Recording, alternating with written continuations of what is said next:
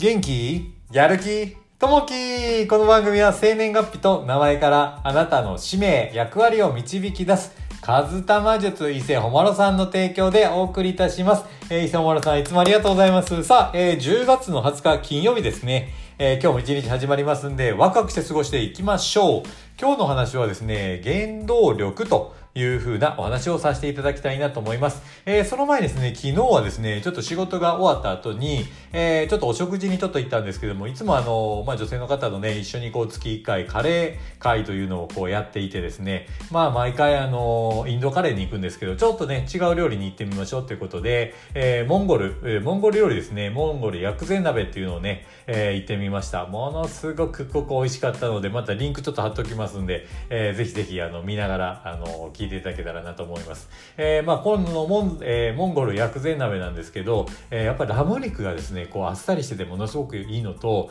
あとは海鮮がちょっと入っていたりとか、あとはね、え、こういろんな野菜が、え、取れるのでいいですね。最初にこう、スープを選ぶんですけれども、まあ今回はキノコスープっていう形にしたんですけど、以前はですね、ちょっとね、辛みのある、辛口の、え、スープにしたりとかしてたんですけども、まあそれがまあ選べるのと、あとはね、薬味がいろいろ、え、もう本当に20種類以上あったんじゃないですかね。まあそこからね、自分の好きな薬味を入れて、で、えー、まあ自分で作っていくというふうな形になるんですけれども、やっぱりね、これちょっとね、辛いもの好きな人にもやっぱりおすすめですし、あっさりっていうのもね、いけますしね、えー、本当にね、ラム肉が美味しいなというお店です。まあ何回行ってもね、ここのね、お店は本当にあの、有名でですね、よく皆さんも行ってらっしゃいますんで、ぜひぜひもし福岡に来られたら、このモンゴル薬膳鍋の方ね、えー、行っていただけたらなというふうに思います。さあ、えー、そこで本題に入っていきたいなと思います。今日の話はですね、原動力というふうなお話ですね。えー、戦後の沖縄県にあって、えー、住民の心の支えとなった一人に、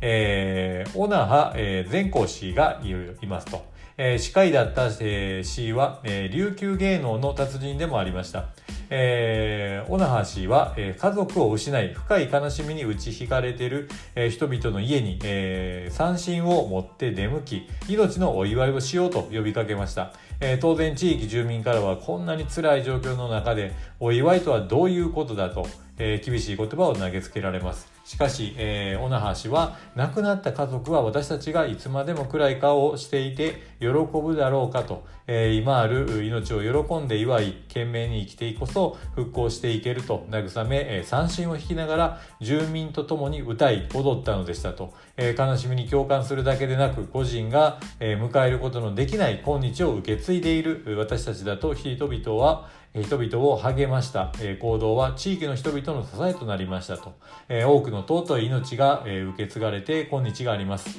当たり前の日常生活が送れることに感謝し活力あふれる一日を過ごしましょうと、え今ある命を感謝しましょうというとこですね。なかなかねこう,、えー、こう暗いようなところで、え、みんながね悲しんでるところでこういったね、え三振を持ってこうみんなを励まそうというねこう勇気ある行動っていうのは本当にね、素晴らしいなとと思います。まあね、やっぱりね、えー、言われる通り、やっぱこう亡くなった方ができなかったこと、えー、今を楽しむということをね、こう一緒にやっていけるのも本当にいいのかなというふうなことも思いますね。まあ今ね、こうやってこう生きていて、えー、日々ね、いろんなことがあると思います。まあ辛いことがあったりとか、苦しかったりとか、なかなかね、えー、まあ自分だけなんでこうなるんやらということもあったりとか、あとはね、やっぱりあの嬉しいことがあったりとか、こう喜怒哀楽はいろいろね、えー、あるかと思います。まあそんな中でですね、やっぱりこう生きてるだけで本当にね、こう、いいのかなというところがありますね。本当にね、え生きててこう、食事ができたりとか、人と会えたりとか、えこうやってお話ができたりとかですね、